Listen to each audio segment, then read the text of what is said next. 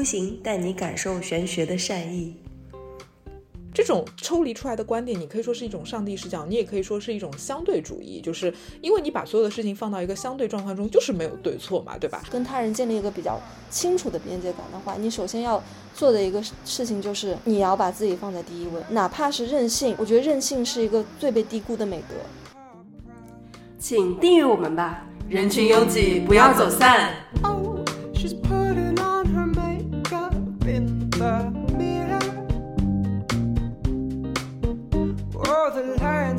Tigers in the cages whisper in her ear. Ooh, ooh, get out. She's the only daughter of a big time clown. Oh, ooh, get out. There's no money in the family business now. 嗯、各位好，听众们好，这里是一意孤行，我是小林。我是贝拉，嗯，今天就是小林女士又有一个突发奇想的一个想要录播客的一个冲动，跟之前那个成年成年世界的轻音法则一样，对吧？对，就是突然冒出来的一个话题，然后我们现在是已经是晚上的二十三点二十三分，哎，我又看到叠数了，是不是我们现在打开了电脑开始录播客，哎，我哎，你要不先提一下什么是二十三点二十三这个事情？哦，什么什么是二十三点二十三？就是嗯，没啥，就是我最近呢，就是可能从万宁回来以后，就是老是看到叠数啊、每天都是呃一打开手机就会看到十一点十一分啊，然后然后两呃十四点十四分啊等等，然后就一直活在这种叠数的这种呃画面里面吧。然后我就上网去搜，然后他们就跟我呃就是网上就会说叠数其实是什么天使数字，然后说啊、如果一个人频繁的看到叠数的话呢，就代表哇，你可能就是正在接收宇宙的信，然后你可能快要觉醒了啊。反正我也不知道真的假的，但是的确你很频繁的会看到叠数啦，就大概就是这样的一件事情，对，蛮好玩的。但是它可能也不代表任何事情，也许是一些心理暗示，对吧？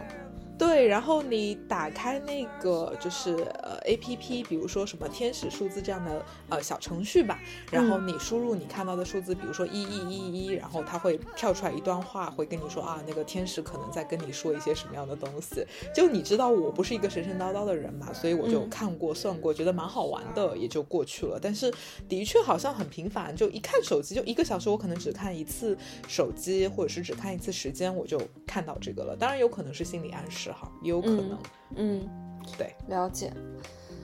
那今天其实呃，关于这期播客的一个主题，其实我还是挺想跟大家聊一下的，因为这个话题其实也比较热吧，热了很多年了。呃，尤其在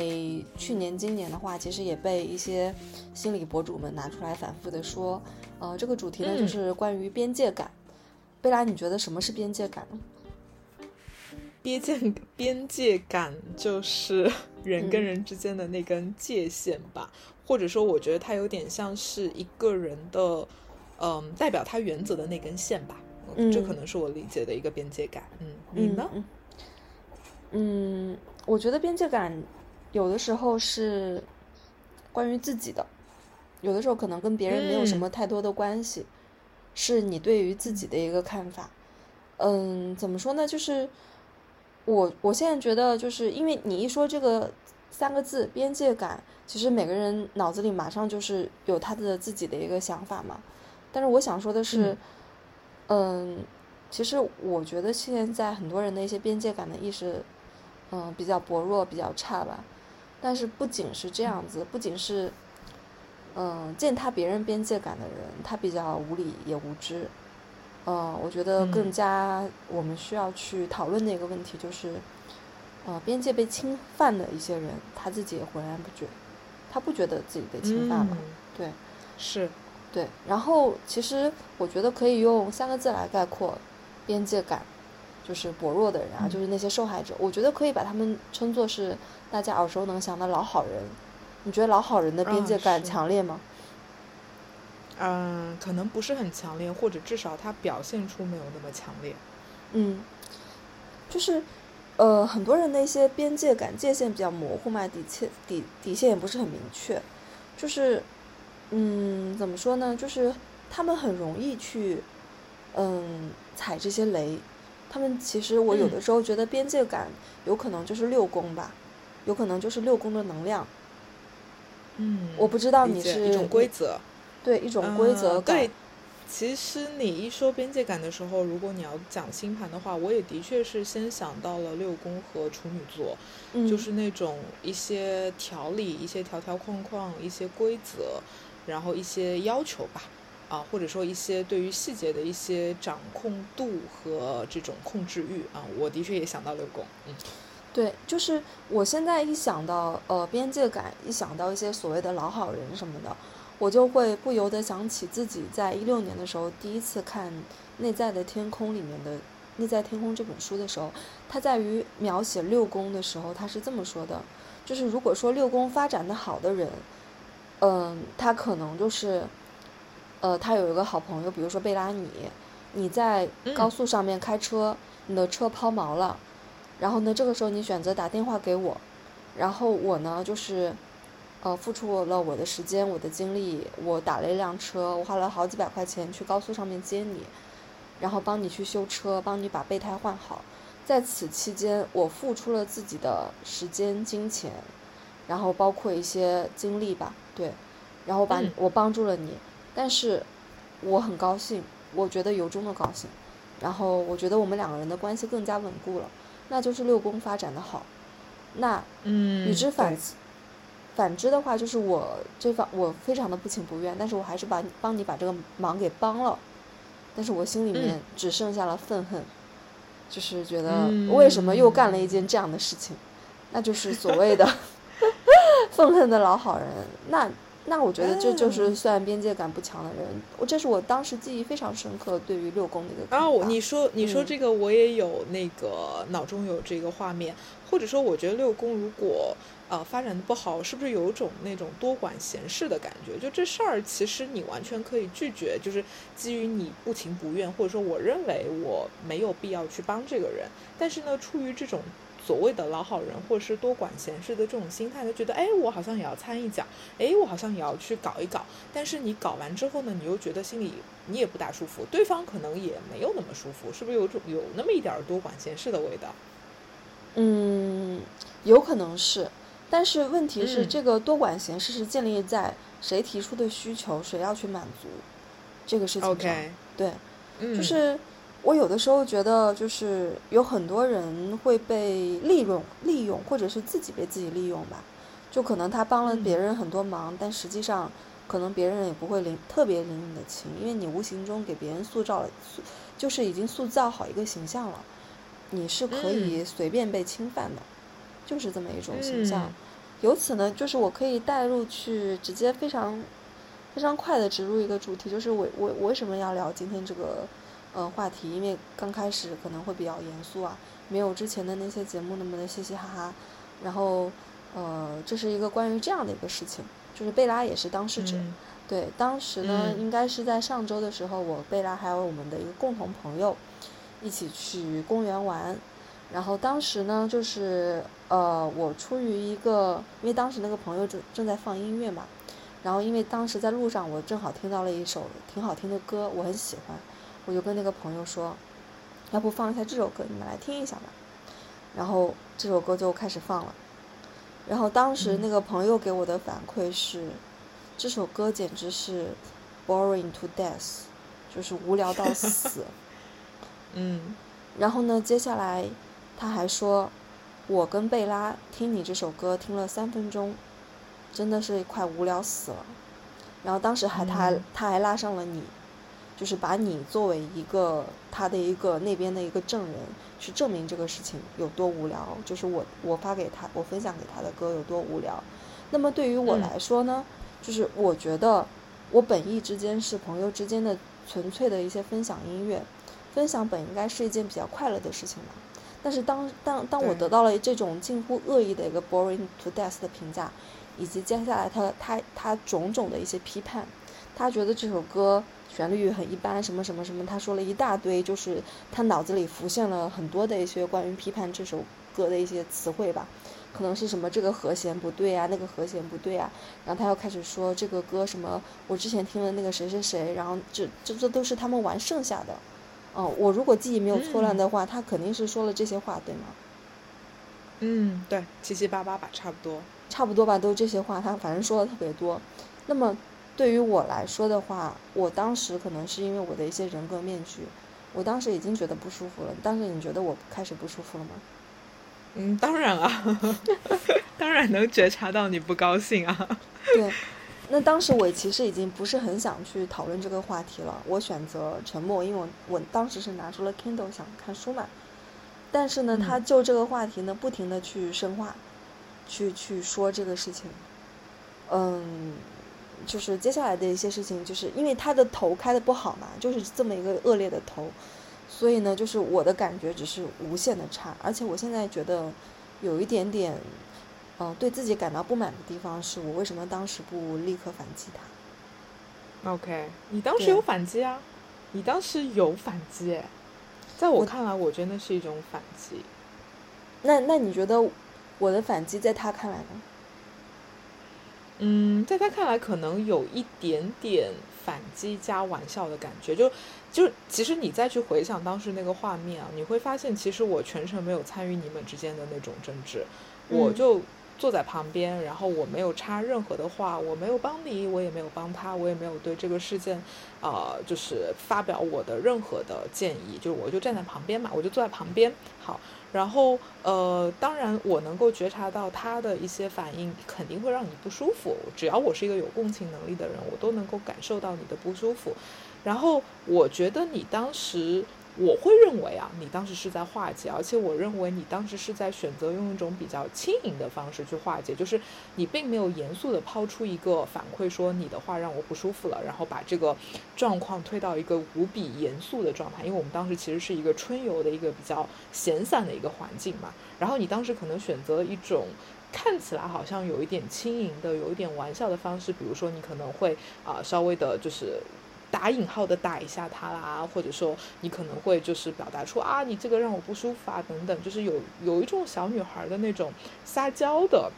然后或者说啊，有种啊发脾气了，我不高兴了。我觉得是你当时的反馈是带有这种玩笑气气质的，而且带上了你作为一个女性的这样的一些色彩。然后我会认为你当时是以这样的方式在回击，但是我以为你的主观意图是不想让这个氛围走向一种呃太严肃的状态，所以你选择了一种比较轻盈的，看起来像一个玩笑的方式去解决它啊，这是我当时的一个主观认知。你的主观认知非常对，但是我发现这样的一些举措并没有用。嗯，其实他没有用。你的没有用，你的没有用是说。他仍旧没有接着你的就是给的这个台阶往下走，而是他继续去发表观点，以及继续深化他呃起初对你的这个这个反对，就是觉得这个歌不好啊或者怎么样的，就是他并没有走下去。你是这个意思吗？嗯，首先就是我当时肯定是呃不想就这个话题去进行深入的一个讨论，我觉得很无聊，没有意义。就是关于关于音乐是一件非常主观的事情，就是你觉得我的歌就是一坨屎，你可以，你对，你当然可以在心里面默默的去这么想，但是你如果这么表达出来的话，我觉得这个也太没有分寸感了，对吗？嗯，我能理解，对，非常理解，对，对，就是。而且是双方是基于朋友的一个关系，所以当时我首先的一个第一反应就是我不想让这个话题继续下去，因为我觉得他一开始就已经侵犯到了我，而且我们不是在一个严肃的谈判桌上面，我不想让一个轻松的一个氛围变成一个很深刻的讨论与讨论音乐品味的一个事情，而且是非常激烈的、非常充满火花的一个对抗。就是我觉得我当下就应该享受，就应该躺下来。我没有做好要进行一场激烈的竞争、激烈的争论的一个准备，我不想这么做。嗯，就是，所以我当时对，所以我当时是比较的，呃，怎么说呢？就是比较的轻用轻盈的方式嘛，就是用我的一些呃人格面具，或者是用我之前的社会经验带给我的一些技巧，我去这么样的化解。但我发现这个没有用，但是最后他还是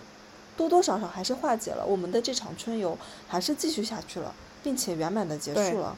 但是，但是。嗯但是你知道吗？就是从那一刻开始到现在是礼拜一的晚上，从礼拜六到礼拜一这三天的时间，我都为自己当时没有坚守自己的一个底线而感到呃愧疚。嗯，对自己的愧疚。嗯，首先是对于这个整个事情的一个不快，嗯。对，就是觉得这个事情不对劲，我为什么要这么做？嗯。而且我觉得我没有坚持自己。后来我渐渐发现，对，后来我这在这三天时间里面发现，哦，原来我是这么的重视这个事情。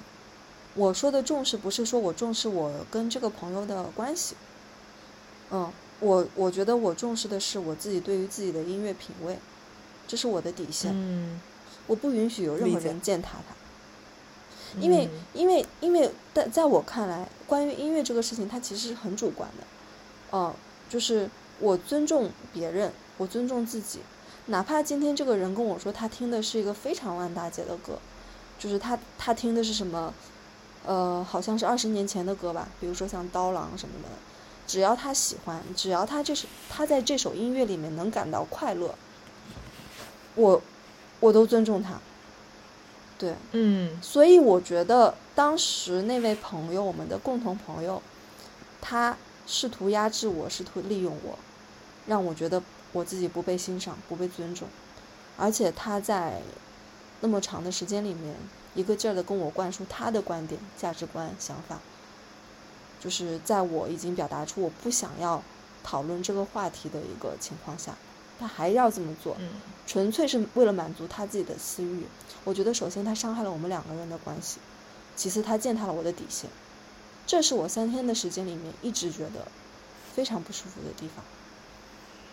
嗯，其实我有个问题啊，就你在嗯描述这段心路历程的时候，就是你认为，就我们俩今天聊的主题是边界感嘛？你认为嗯你当时，呃，或者说你这两天你反应过来啊，你觉得你的边界感被践踏了？那么你认为这个边界感被践踏的点是偏向于你的音乐品味这个你非常在乎的东西被质疑了？还是说你认为对方他其实没有基本的社交礼貌，导致在这样的一个分享的状态中，他不能够表现出一个正常的社交礼仪，就是反而就直接就开始打压，或者说直接说一些非常不顾你情面的话？你认为更偏向于哪一种这种边界感的打破？我觉得这两者是并进的。首先，这个底线是我很在乎的事情，因为他今天跟我说的不是你喜欢吃的东西，我并不喜欢吃，而是他在跟你说你喜欢的、你喜欢听的音乐，在我看来就是一坨屎。这个在我嗯看来是，嗯，怎么说呢？就是对人的一个审美，或者是对人的一个品味的一个彻底打压。而且就是我觉得我的音乐品味在这么多期的节目里面，一直被大家所赞扬。哦，这个、嗯这个当然不是因为大家赞扬我，所以我认可我自己的音乐品味，而是我自己就觉得我就是好的。我觉得我的音乐品味就是好的，无论别人怎么说，我觉得我喜欢的就是好的。而且其次嗯的是，我觉得我跟他的一个呃沟通中，他也非常明显的表达出了对我的不尊重。嗯，没错。，嗯，就是你前面说的所谓的一些他最基本的社交礼仪，他并没有做好这块。嗯嗯。嗯那反过来说啊，就比如说，因为我是一个客观的一个视角嗯嘛，然后我就在想，就是因为你也在不断的强调，就是这个音乐品味对你来说是一件非常重要的事情，或者说这个音乐的一个欣赏的这个东西啊，对你来说非常重要。那么，呃，我对那个朋友的了解就是，可能因为对他也很重要，在他的生命里，可能也是一个他最在乎的，或者说他认为他自己最啊、擅长的一个东西。所以有没有一个可能，就是当你们在开始讨论这个话题的时候，他特别的想要捍卫他自己的一个音乐品味，或者说他自动的认为这个话题它不是一个闲聊，而是我们就自动的进入了一个关于音乐的一个严肃的探讨。然后在这种所谓的严肃的探讨中呢，他会认为啊，这种什么人情世故啊、基本的夸奖啊啊，或者说什么我要在乎你的感受啊，这些东西可能。认为他认为在这一个严肃的探讨中，呃，排到了一个比较低的位置，所以他可能直接上来就扔掉了那些我们以为非常重要的一些基本的礼仪，然后直接就进入了一个比较深刻的关于音乐的严肃的探讨。但是因为他太想要去严肃探讨了嘛，所以这个过程中可能言辞有一些激烈。如果呃我们切入的角度是这个，当然你是当事人哈，你的感受会更真实。但是如果你现在把你自己抽离出来，你觉得？如果是我讲的这种情境和理由的话，你觉得会更好接受一点吗？还是说你觉得这个也不能接受？这个不能接受。对大环境的，OK OK。因为我对于我的边界感的一个认知就是说，我把我自己放在第一位，我管他想什么呢？我为什么要过去共情他？他给我造成了困扰。首先第一点，我们当时放歌的时候，他是通过他的手机放的，而且当时是在很开阔的。很比较开阔的一个环境吧，手机的音质你也懂的，就是他当时大概是听了一会儿，他就马上下了这个判断。哦，我觉得就是他不是想要马上的进入一个严肃的讨论，他是想要呃利用我去压制我，以显示他在音乐上面有多厉害。对，因为正常，比如说你分享给朋友一首歌什么的。嗯，我觉得正常的人是不会马上就下出这么一个判断的，而且你都没有仔细听，你没有用专业的设备，你没有用耳机，你没有用音响，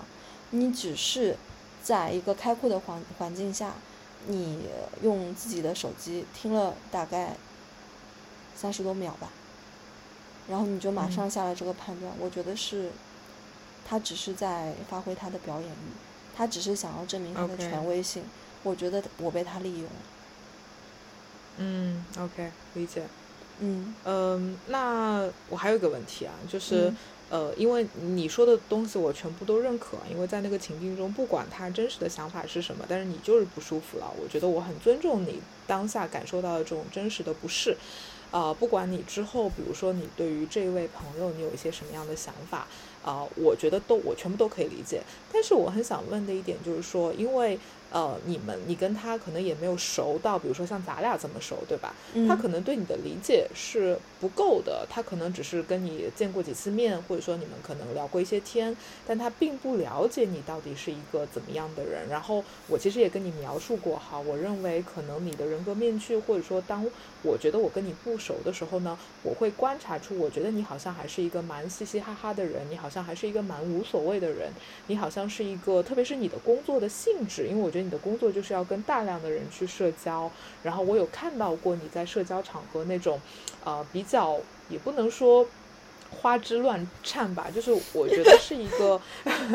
我觉得是一个比较八面玲珑的一个状态，然后在那个状态中，可能很多东西半真半假，对吧？你肯定不会是一直很严肃的一个状态，所以。我认为你在社交的场合中，你会表现出一个相对来说比较八面玲珑，然后好像也比较开得起玩笑，或者说你可能不是一个这么较真的人。我觉得这是你的人格面具。那么在某种情况下，他可能只是认知到了你的人格面具，而没有进入到你的底色，就是他并没有发现这其实是你的一个原则。然后，呃，那在这样的一个情况下，你觉得你是否愿意再给他一次机会？然后告诉他我的原则是这个，你下次不要再踩了。但是这一次呢，我放你一马。还是你觉得没有这样的机会，或者说你认为他之前已经踩过了，你给他机会了，你表述过了，所以你觉得这已经是二次的侵犯了，所以我不想给机会了。我很好奇这个点。我当然会给他机会啊，我已经编辑好了一长串文呢，我没有马上拉黑他呀。OK。OK OK，对，所以就是可能但但是你会，但是但是如果说，因为我在录完这期节目以后，我马上要把这个，呃，就是文案发给他，对我就是其实是针对一些我自己的一些想法跟感受会发给他，但后面拉不拉黑就不知道了。嗯，对，嗯，其实哎，其实我突然觉得，其实你的这个行为还。就是其实某种程度上，我觉得还蛮好的啊。虽然我刚刚站在一个客观的立场给你讲嗯找找了各种理由，但是嗯我突然觉得，就是作为一个所谓的受害者，或者说这种被践踏边界的人，我觉得其实你好像是一个蛮好的榜样，就是你会站出来，会啊、表达说我不舒服了，我就是一个受害者，哪怕你们所有人都跟我说我太主观了，我太掉在自己的情绪里了，但是你无比的认可自己的情绪，或者你认为我的情绪受到伤害，这是一件不容置疑的事情，然后你可以很坚定的站出来说，我就是嗯感到不舒服。我觉得这个好像还。就突然让我觉得这个点还挺好的。就虽然你你在跟我表达，就是你比如说昨天、今天你在跟我聊这个事情的时候呢，我觉得你都有一点过度。就是我认为你把这个事情想得太严重了。哎呀，我觉得好像没有那么严重，好像可以用一种更无所谓的方式去化解。但我突然又觉得说，好像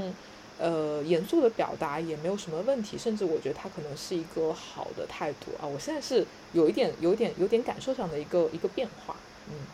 是这样子的，就是因为现在我跟他讨论的，首先前面的一个比较重要的话题就是我对于音乐的看法。我跟你，我前面已经说了是我的底线。那如果说你换位思考一下，就是比如说我们之前讨论的，如果说他你换成是你，你跟他讨论，他践踏你的玄学看法，他觉得你做的这些所有的事情都是虚无，都没有必要，每个人就应该是自己去。呃，领悟自己的世界，你你给所有的一些咨询者做的咨询都没有任何意义，那你怎么看？嗯，我肯定会生气啊，呃，但是我觉得我可能分情况啊，就比如说，嗯，哎，也不能说分情况吧，生气这个是一定的，它必定会发生的。但是如果他只是扔出了一些情绪的上的东西，比如说他用这些词说你没有意义啊、之类的，那我肯定是完全不能够忍受的。但是如果在这个过程中，他能够给我讲出一些道理吧，无论这个道理我认不认可哈，但是你至少有理有据的跟我说为什么我觉得这个东西是没有意义的。第一、第二、第三，我虽然也会生气，但是我至少认可你，就是我至少认为你有权利去表达你的观点，你有权利去捍卫你的观点，所以我可能是一种双重的感受，所以可能还是在这个状况中。我觉得对方是一个纯粹的情绪发泄，或者说我观察下来，我认为他只是为了呃表现自己、秀自己而打压我，还是说我认为对方真的是有他自己的一个观点的，呃，然后在这个过程中他有理有据的说，我觉得这是两个维度的事情啊。那取决于，当然这个判断的标准也是来自于我嘛，我认为他表表达出来的这个东西是情绪，还是说是真的一个有理有据的道理？当然这个边界也不清晰，但是我自己可能会有一个判断。嗯，会有一个嗯差别。嗯嗯，对于我而言，我不是当下就跟他表达了，就是要跟他撕逼，或者是要要拉黑他，把他从那艘船上推下去。我当时是用我的一个方式去化解这个问题，我不愿意再往下讨论了。但是他是还在孜孜不倦的，还要再贬低我，那我我觉得我已经，呃，我的忍耐极已经到了极限了，而且我是从那天开始到现在已经三天的时间了，在这三天的时间，我一直在深思熟虑这个事情。我觉得我这边已经是做到了极致了。呃，我首先给了他面嗯子，然后我也深刻的想了一下这个事情对我的一个影响。我没有站在他的角度，是因为我们觉得我自己没有必要站在他的角度，因为这个事情他上他并不是一个受害者，而且他在上面已经他已经利用完我了，他已经挥洒过他想要的优优越感了，我为什么还要去在乎他的感受呢？没有必要。嗯因为最对于嗯边界感而言，我觉得首先你要弄清楚自己的边界感，你要建立一个比较跟他人建立一个比较清楚的边界感的话，你首先要做的一个事事情就是，你要把自己放在第一位，哪怕是任嗯性，我觉得任性是一个最被低估的美德。也就是为什么、为什么那些老好人，他愿意去无私的带引号的无私的去跟别人去奉献，但是他自己却没有得到什么成就感，就是因为他没有把自己放到第一位啊，他没有想清楚自己要不要嗯帮他，他被社会的规则所嗯裹挟，理解。嗯对对吧？嗯，是的，但是。嗯，我刚刚就在想啊，就是比如说你刚刚陈述了一个作为被侵犯人的一个表达嘛。然后我就在换位思考啊，因为我们在之前你也有问过我嘛，说啊问我有没有这个被侵犯的边界感的这个经历，我其实想不太出什么画面啊。但是我跟你讲了一个我对方跟我说他认为我侵犯他边界感的这样的一个故事。然后，呃，大概的这个背景呢，我觉得可以跟大家讲一下啊，就是我这个朋友，当然现在我已经跟他没有任何的联系了，对。然后当时可能大概就是她跟她的前男友，然后已经分手了，但是后来又搞到一块儿去了，而且她当时的前男友呢已经有了女朋友了。然后在这样的一个背景下呢，呃，我的这个朋友告诉我这件事情。好，然后我觉得这个事情还好，我觉得没有那么的夸张。但是他随后，当我跟他说啊，我说这样好像不是很好吧，然后那个女生可能也会受到伤害啊。你换位思考一下，对吧？如果你的男朋友跟他的前女友搞上了，你也会很伤心。但是我这个朋友给我的回复让我觉得很恶毒，因为他当时就直接说那个女生自己活该啊。那我觉得。这个东西已经超出了我的一个呃道德的一个认知吧，所以我当时就跟他说，我认为你的这样的一个呃表述和你这样的观点会把你自己陷入一种更深的一种困境。我也没有用非常难听的词哈，然后呃。因为这个事情呢，他很长一段时间就没有理我，可能隔了几个月吧，他都不理我。然后直到几个月以后，呃，他可能又跑来找我和好。然后他明确的跟我表示说，他当时不理我是因为他认为我侵犯了他的边界。好，然后我当时的第一反应就是，对我认可，我的确侵犯了你的边界。但是我把我自己当做是你的朋友，所以这个边界我一定要侵犯。那么我再结合你的这个故事呢，我就认为可能这个里面的关键点就是，我觉得不是说一个人的边界感完全不能够被侵犯，或者是朋友之间哈，你的边界感，我觉得我有资格去侵犯，但是这个前提是我到底是出于对你的善意去侵犯这个边界感。还是说我出于我要秀自己，或者说我要去标榜自己是一个道德高超高尚的人，或者说我是一个道德标兵，我觉得这是一个关键啊。嗯，这里我觉得是一个是不是我们要去做这个侵犯的一个关键。那么在你的这个事件里面呢，我认为你伤心或者说你觉得难受，是因为你判断下来，你认为对方侵犯你的边界感，并不是为你好。对吧？他不是对你的善意，而是他为了标榜他自己在这个上面的一个品味，或者说为了去秀自己，所以这个其实才是一个你认为最不可忍受的点，就是他不仅侵犯你的边界，而且他侵犯的目的是为了秀他自己，对吧？是不是可以这样去总结？OK，是的，你你当时是第三人，你你难道不是这样的感觉吗？他有在问我好吗？我我对我。对我有这样的感觉，对我有这样的感觉，所以我觉得我们在讨论这个话题嘛，所以我们其实总结回来就是说，我觉得边界感不是一个说呃完全不可侵犯的东西，侵犯就不行了，嗯，它可能关键就在于，我觉得呃，如果你判断。出对方，但比如说反过来讲，我当时那个朋友，哪怕我这样跟他讲，他当时可能还是会觉得很难受。呃，可能他理智上线之后，他会认为其实我是为了他好，或者说半年后他跟我说啊，其实我已经离开那个男生了，我觉得的确不应该再跟他纠缠。但是在当下那个上头的环境里面，我相信他判断出来的那个结论一定是。好，你在秀你的道德优越，你在你站在道德高处在评价我，他当时一定是这样的想法，对吧？他不会有那个理智，会觉得说我好像在为他好，我想试图把他呃掏出那个泥泥淖哦，他不会有这样的一个想法。所以，哎呀，这个说到最后就又非常的主观。那我只能说站在一个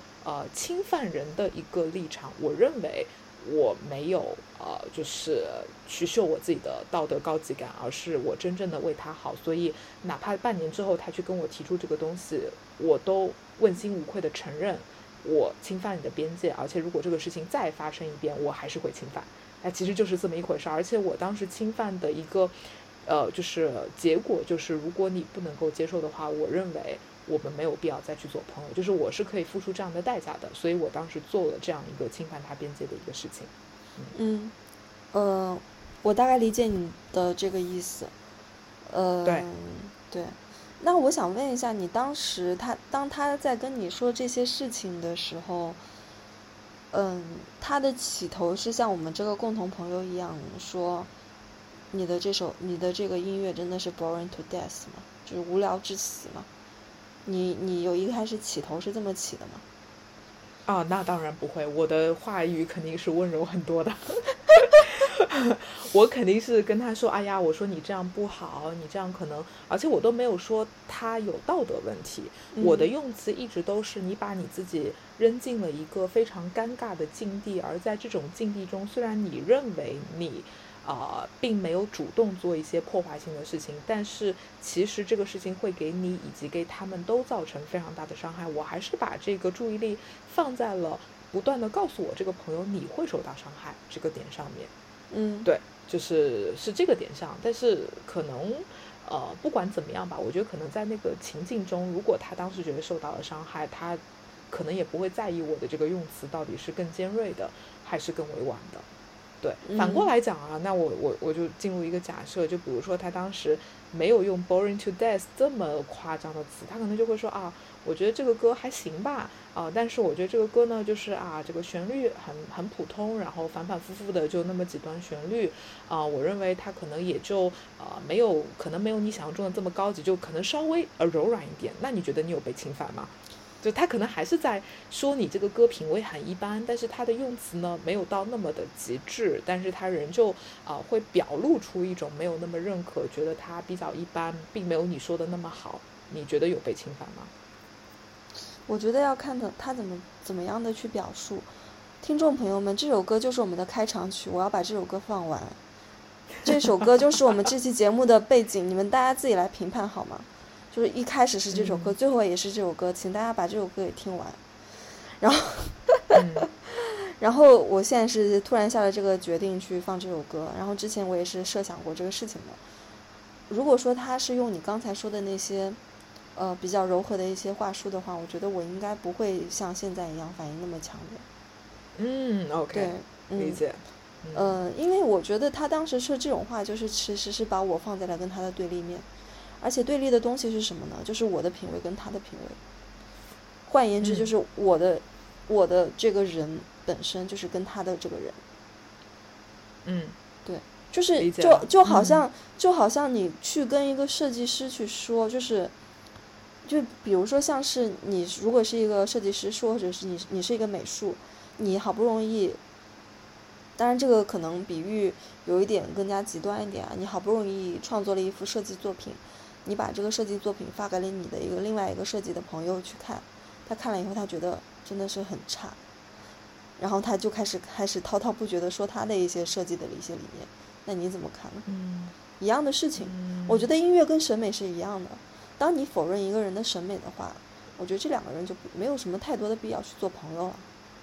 而且是以这嗯种言辞去说的话。嗯，对，主要嗯是这个事情本身它也没有对错，它可能跟我那个故事还不一样。嗯，因为我如果我把这个故事跟所有人去说一遍，可能至少百分之九十的人都会认为，啊、我的这个朋友做的这个事情的确是不大好，对吧？肯定嗯很少有人说，哦，他真的做的真棒，他就应该进入这样的关系，因为他有一个非常明显的一个呃，这个所谓的一个。判断的一个标准吧，但是因为品味这个东西可能就更虚无，对吧？你你到底用什么方式去评判这个音乐品味好或者不好，它实在是太主观了。那么可能在这样的事情上面去做一个非常直接的一个诋毁吧，或者说是一个否认的话，的确蛮踩边界的。嗯因为他诋毁的一个目的，他可能自己都没有意识到，是为了做高他自己。嗯，这个这个同时也是让人最不能忍受的。而且我呃如果是我的话，我我嗯会认为这个点是最让我不能忍受的。嗯，对，我会觉得非常的不能忍受。而且当时我不知道他是怎么想的，我就是这样的感觉。嗯，那你现在再去回想这个事情的话，就比如说，因为你也说你之后想会，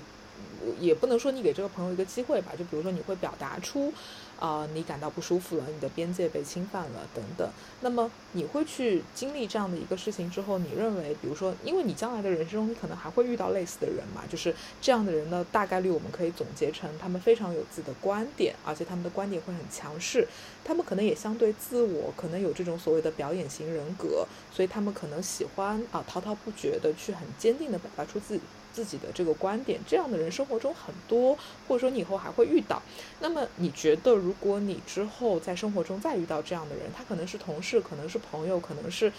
偶然间遇到的一个人，你会觉得你要怎么样去面对这样的人？你会一开始就秀出自己的，嗯，或者说表达出自己的一个边界吗？还是说，可能还是会在这样不断的磨合中去慢慢的找到一些方式？我觉得首先这个问题的话，它的一个主要的一个一个因素是我已经把这个人当成是我的朋友了。我正常来说是比较少去跟别人分享音乐这个事情的，因为分享音乐嗯在我看来它是一个比较隐私的事情，你不可能就是因为你看我也比较少跟你分享音乐嘛，几乎没有吧，嗯对吧？我们已经是这么、这嗯么亲近的朋友了，因为我知道我们两个人的可能喜好是不一样的，那对，我觉得可能我我我喜欢的一些音乐，可能未必是你特别喜欢的，因为音乐这个事情本来就是很主观的。你喜欢是你喜欢一个主流的歌手，或者是你喜欢一个很小众的歌手，它没有什么好坏之分。音乐嗯本身的一个、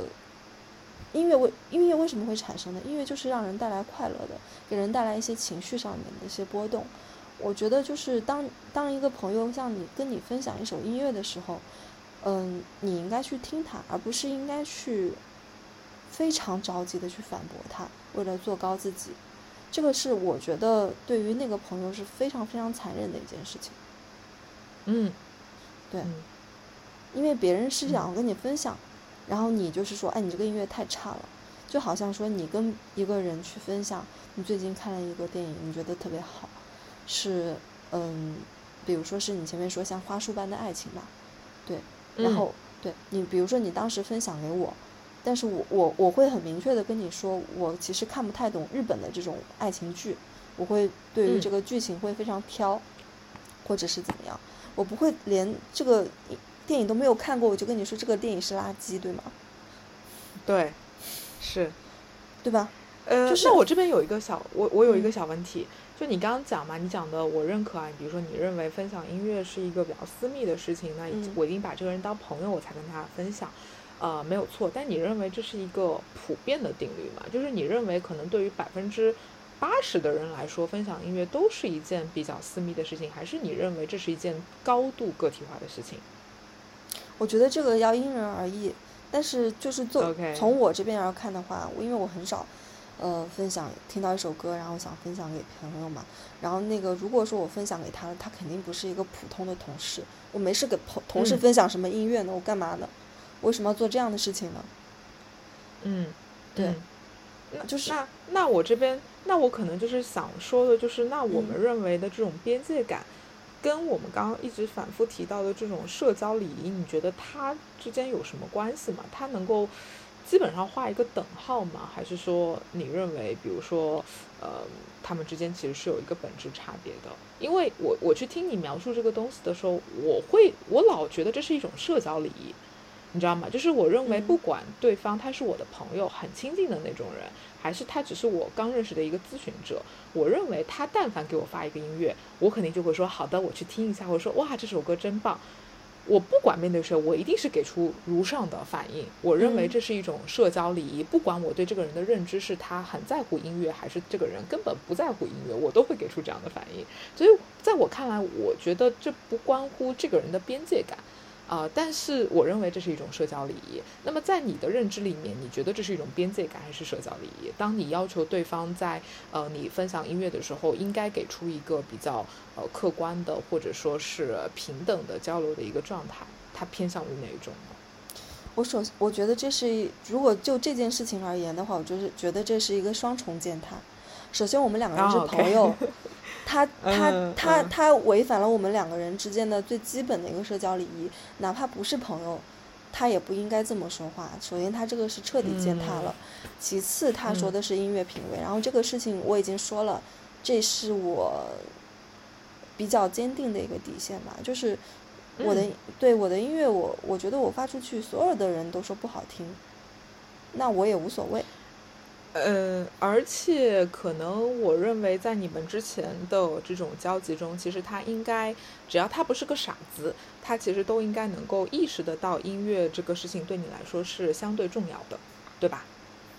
嗯，对啊，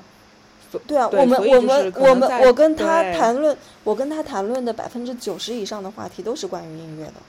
对，所以可能在这个基础上，你认为其实你已经展现给他了，音乐对我来说是很重要的。然后其实你已经把你的边界露给他了，但是而且你非常的确定，在他的认知里面，他会知道音乐对你很重要。然后在这个基础上，他人就开始践踏。所以我不能说是他不了解你，或者说他不了解你的边界。按理来说，他应该是了解你的边界的，但是他毅然决然的还是踩了过去，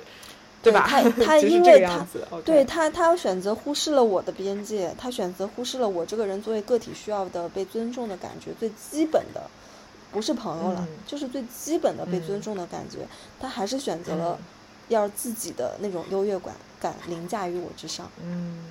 嗯嗯，理解了。所以这是一种总结下来就是双重的践踏，既践踏了边界，又违反了社交礼仪。啊，对啊，所以我可以这样说，就是哪怕他当时可能出于一种社交礼仪，他讲一些相对委婉的话，但是你如果从他这种委婉的话中，仍旧感觉到他在呃诋毁你的音乐品味，以及为了做高他自己，其实你仍旧会有一种。边界感被侵犯的感觉，这个其实跟他的话委不委婉都没有直接的关系。嗯，他他要他要像你一样能够足够委婉的让我听不出来，也是他的本事。那这个可能需要一点本事。对，就是因为他太像一个强奸犯了，我当时就是这么说的。我觉得他像一个强奸犯一样，就是把他的一个感受、观点、价值观、想法，呃，完全的不顾我的感受灌输给我。但是我觉得这不是应该我从任何人那边，嗯，就是得到的对待。我我并不，我并不值得这样子被对待。嗯当然包括他，嗯。嗯嗯，所以反过来就是你其实觉得自己在这个事件中，呃，你没有什么特别大的问题，或者说你并没有觉得自己没有啊，就是边界不清晰这样的问题。你觉得你自己的边界是非常清晰的，所以呃，就是因为因为我们谈到这个问题，你就会就会衍生出下一个问题，就是有一些人我们会说他边界不清晰，那么。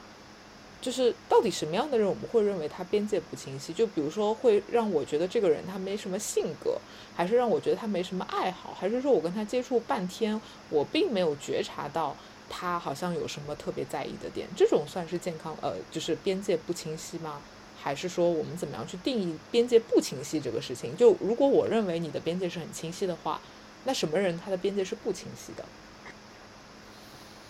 嗯，边界不清晰，嗯。我觉得读不懂空气吧。OK OK，对，就是看那个需求是什么样子的，因为像因为因为嗯。因为因为人跟人之间的一些社会活动太多了，两个人之间的社会活动太多了，就有的时候你随便说一句话，你也有可能侵犯到别人的边界，就是这个界定会嗯太模糊了。当然有可能你有的时候你你你你可能今天你有一个就是完全不认识的，或者是说。呃，跟你只有就是非常普通的一个朋友关系，他过来突然过来跟你找找你借一百万，你觉得这种人是边界清晰清晰吗？哪怕不是一百万好了，就找你借一千块钱，然后这个人是你上个月刚认识的，你觉得他的边界清晰吗？嗯，对，这这种人他是边界不清晰的，就是，但是他作为一个侵犯你的人，就我我就是就我认可你说的，比如说他是一个读不懂空气的人，他是一个很自大的人、自恋的人，然后很没有情商的人，然后他会侵犯我的边界。但是呃，我怎么样去定义一个人？就是比如说。我认为，比如就我们会会回到你的这个环境里面嘛？哎，我想表达什么？哦，就是就是我想说的是，因为我们 嗯我们一直在讨论，就是说我们怎么样去界定他侵犯了你的边界，以及我们一直在讨论说你有没有在前期跟他的交往中足够的展露出你的边界。然后我们讨论半天，我们认为是的，你已经展露你的边界，然后你也告诉了他这个东西是你很在乎的，所以我们就最后像法官一样，我们判断下来说他的确好侵犯你的边界，你在这个过程中你一点问题都没有。但这个世界上呢，一定会有一些人，他其实。呃，他的边界感是不清晰的，也就是他在整个做自己的过程中，他没有很清晰的告诉对方我是一个怎么样的人，我的原则在哪儿，哪个东西是我在乎的。所以，那站在对方的那个人他会很懵嘛，因为当他不知道我到底是一个怎么样的人的时候，那他可能有意无意就是会做一些好像很踩边界的事情，但是。可能这个原因是在于我始终没有清晰的表达出我自己，我始终没有清晰的告诉对方，这个其实是我最在乎的，那个也是我在乎的，你不能够表现自己。那么在这种过程中，你认为是谁谁做错了？是我这个没有表达我自己边界的人错的更多，还是对方没有参透，或者说没有读懂，没有在这种隐晦的状态中感受到我的边界是什么，然后踩过了这个边界？你？这个他的问题更重，对吧？我觉得大部分的生活中，其实更多是这种情境，对方也不知道我要什么，我可能也没有表现出我的底线是什么。那在这个过程中，这样的侵犯边界的事情发生了，那谁承担这个这个责任？还是说，其实这就是一个悲剧，就是我们以悲剧去定义它，就是大家都没有错，但是就是在这种都没有错的情况下，一个很不好的事情发生了，然后这只是一个悲剧。你把我绕晕了，你就是。我觉得脑子在转的贼快，你知道吗？我就开始就进入这个逻辑。我你我跟你说，你先不要从逻辑的方向去思考思呃，就是想这个问题。就是一开始我就提出了这个问题，就是我一开始就说了，很多人的边界感意识太差了。不过更可怕的是，不仅是践踏别人边界的人无理无知，更是边界被侵犯的受害者自己也浑然不觉，对吗？这就是你刚才要说的这个话是吗？对吧？那么就是这个问题。那么很多人的界限模糊、底线不明确，不是因为善良不忍心拒绝别人，而是因为他们怕自己不被认可、不被接纳。说白了，就是不拒绝别人，就是害怕别人拒绝自己。嗯嗯。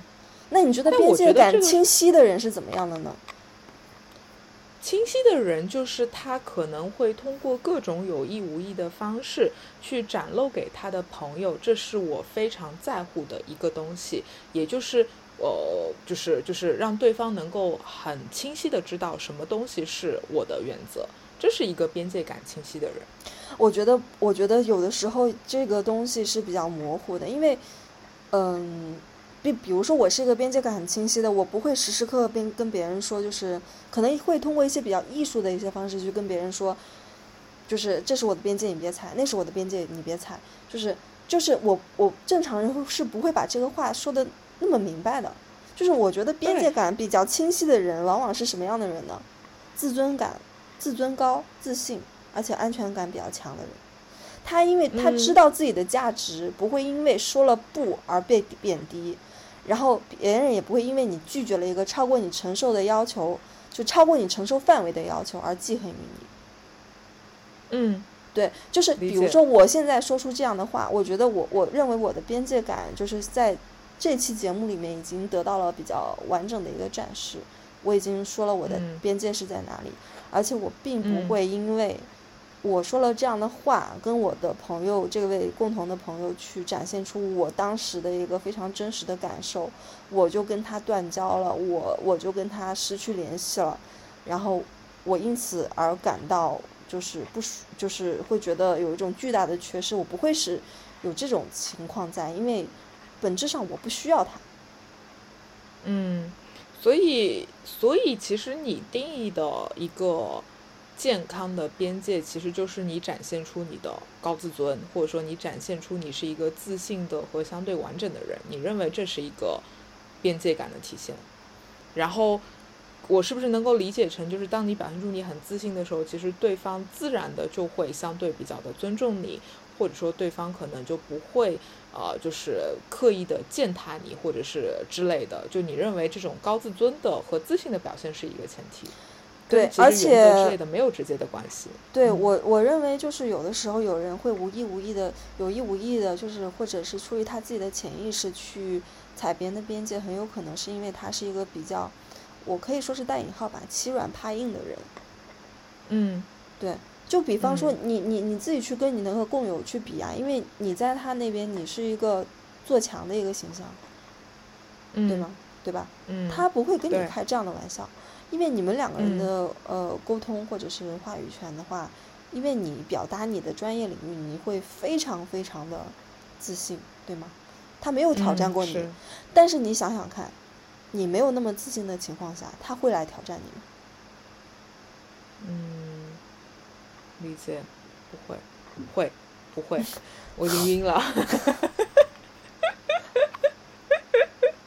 今天你跟他讨论八字怎么解，你今天你跟他讨论星盘怎么解。如果说你没有场面一大场面一一长串非常坚定的一个输出，你觉得观音相生是怎么样的？你觉得劫财的人是怎么样的？你觉得这个这个是怎么样的？你哪怕有一点点的一个怎么说呢？有一点点的那种不确定，或者一点含嗯糊，他肯定会来踩你。嗯，理解。所以就是，如果我表现出一个非常坚定的状态，一个一种确定性的话，其实对方就找不到那个漏洞来踩我。但是如果我一点点表现出我的不自信，其实对方就很容易借着那个东西就来踩我了。其实这种感觉，我觉得是的。就是嗯这个不仅仅是那一位我们的共同朋友，我觉得对这个世界上所有人都是一样的。就是有的时候你要展现嗯出你的态度，首先你要干什么呢？首先你要弄明白自己的底底线到底在哪里，你自己要跟自己对好话，跟自己跟自己跟自己达成一个共识。其次就是认清楚边界被侵犯的信号是什么，那就是你觉得不舒服了。嗯然后第三就是你要直接说出来，跟这个嗯当事人直接说出来。第四，你要允许自己说不。第五个，你就是要嗯不断的强化自己的自我意识。第六个，你就是要把自己放嗯到第一位。第七个就是你一定要非常的坚定果敢。你说这些我全部都认可，但是我有一个非常嗯。重要的问题。那么在嗯。这个过程中，我个体的高自尊什么也好，我非常认可，但是我怎么去处置我的共情能力？嗯，我认为在这样的情形中，我我我再怎么高自尊，我我觉得我是一个有共情能力能能力的嗯。人，那么嗯。我一定会释放出我的一一些共情能力，会站在对方的立场想说，哎，他为什么要侵犯我的边界？除开一些非常极端的行为，有些东西其实是模棱两可的嘛。就像我释放出我的共情能力的时候，我会发现哦，其实对方可能他就是情商不高，他天生情商不高，他呃可能他知道我是一个自信的人，但他还是没有觉察到什么东西是我最在乎的，然后踩了这个东西。那这个时候我的共情能力，我就不能把它放出来吗？或者说我不能够用我最后对这个人、对对方的一个共情去压住我的这种高自尊的一个反叛吗？因为我觉得照你这样说，就是我自尊，我我我我就是完全不能被侵犯，我要说不。我反而会觉得这个东西，其实当你把你的自我放到这么重要的一个位置的时候，我觉得是不是有点太过激了？因为在这个过程中，好像没有一个空地留给一个共情了，留一个留给一个就是我站在一个客观的视角去想对方为什么出于这样的原因去侵犯我，就这个东西它就这么的不重要吗？你说的是共情能力跟你的一个高自尊的一个对抗是吗？是的，是的，因为我觉得嗯对我来说，它是同时出来的，我一定嗯会有百分之五十或者或多或少去站在对方立场想，为什么他要做这样的事情。然后呢，剩余百分之五十会跟我说啊，我不能够完全给他找借口，因为我也很伤心，我要我要认可我的伤心，我要接纳我的伤心。我觉得正常状况下，这两个东西是同时发生的。然后我到最后可能会选择息事宁人，或者说我会选择一个更平和的方式去跟对方沟通，是因为这两者，第一我在乎我自己，所以我要跟对方沟通。但我选择平和，是因为我也呃知道他有可能会有他的苦衷，或者说他有他个体的缺失，很正常。因为我反过来讲，我可能也会去侵犯别人，我不认不认为我是一个完美的人，我永远不可能侵犯别人。就是你你换位思考一下，我觉得这两个东西是同时发生的。那么当你的高自尊和你的共情能力同时出来的时候，我们怎么样去解决它和处理它？因为如果我把我的共情能力放到更高的时候，可能在一个客观视角就会觉得贝拉这个人很软弱，贝拉这个人就是老好人，人善被人欺啊！怎么人家已经这样踩你边界了，你还能够忍耐？但是对我来说，可能我不觉得我是一个人善被人欺的人，而是我认为我有共情能力，而且我很在乎我的共情能力。对，所以我觉得这个过程中，我们怎么样去解决它？你就要直接说出来啊，你就要跟当事人直接说出来啊，把你的一些想法都说出来。对啊，嗯就是，而且嗯共情嗯能力是这样子的，我觉得共情能力不是你去供他，你们两个人要一起供，他都不供你了，你为什么要一一方单方面去供他呢？嗯，话是这么说，但是我觉得可能，如果从我个体的角度来讲，我认为共情能力是我身上一个很优秀的品质，我不能够嗯因为对方不共情我而让我自己也变成一个没有共情能力的人。就我觉得没有必要，就好像是如果对方打了我一下。我觉得我我有的时候我并不想回打过去，是因为我不想让自己变成一个低劣的人。就我不觉得说你打我，我一定要打你一下，因为我打你一下会让我觉得我这个人怎么这么 low？呃为什么你打我一下，我就要把自己变成一个这么没有礼貌的人？对，是这样子的。这个东西会出来。对，是这样子的，就是我这边只说的直接说出来，不是指你要去辱骂他，而理不是说解理解理不是解说你要去辱骂他，而是你把你的感受就直接跟他去沟通去说，嗯，就是这样子，就是不是说要让你去回击他，嗯，就正常，我嗯也觉得你不会去回击一个人，哪怕这个那个人伤害了你，我想你也应该嗯是会用一种比较柔和的方式去跟他说讲道理嘛，对吧？就是，嗯但是但是你你知道两个人的关系就是，无非就是他体谅你，你体谅他，但是你觉得他已经踩到你的边界了，然后你要去共情他，那共情他的一个就是那个小宇宙发生的话，就是只在你的身体上发生，那对你对于你们两个人的关系有有用吗？嗯，也许没有用，但是我觉得这是我的原则。你的原则是什么？你的原则是什么？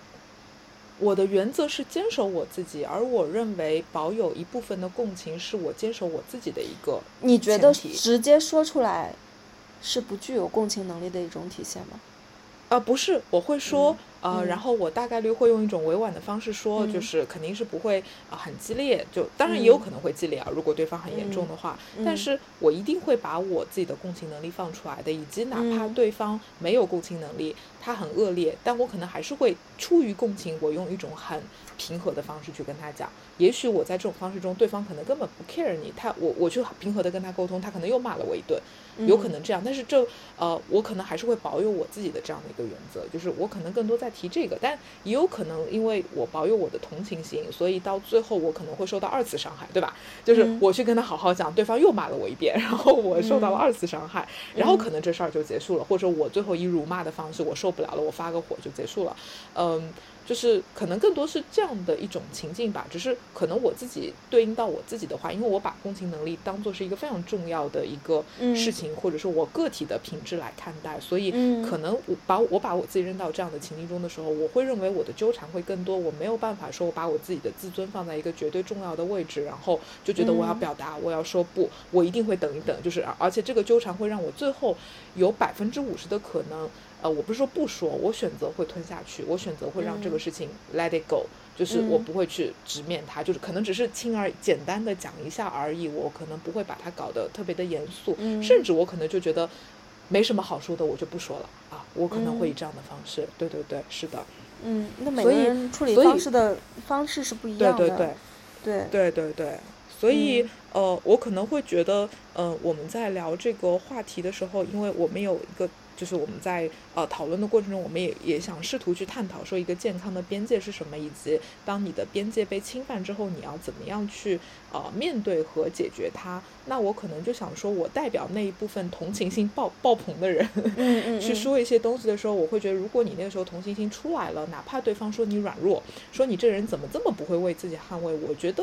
没有必要太把这个事情当一回事儿。就如果你认为同情心在你身上是一个非常重要的品质的话，我觉嗯得你仍旧可以保持沉默。我觉得这不是一个问题啊。对我可能会嗯代表这一类人。对对对，嗯是的。那我可嗯能就是，我觉得看课题吧，就是我也不是嗯没有、没有那种把这些委屈往心里面吞的时候，肯定也是会有的，但是要看这个事情是不是足够重要到一定要说出来。那么我觉得今天的课题呢，就是我我觉得已经足够重要的要说出来，就好像有人觉得贬低你的一个对于玄学的一些看法，或者是你觉得自己比较重要的一些事情，我相信你也不会就是，嗯，就去一直在共情别人，对，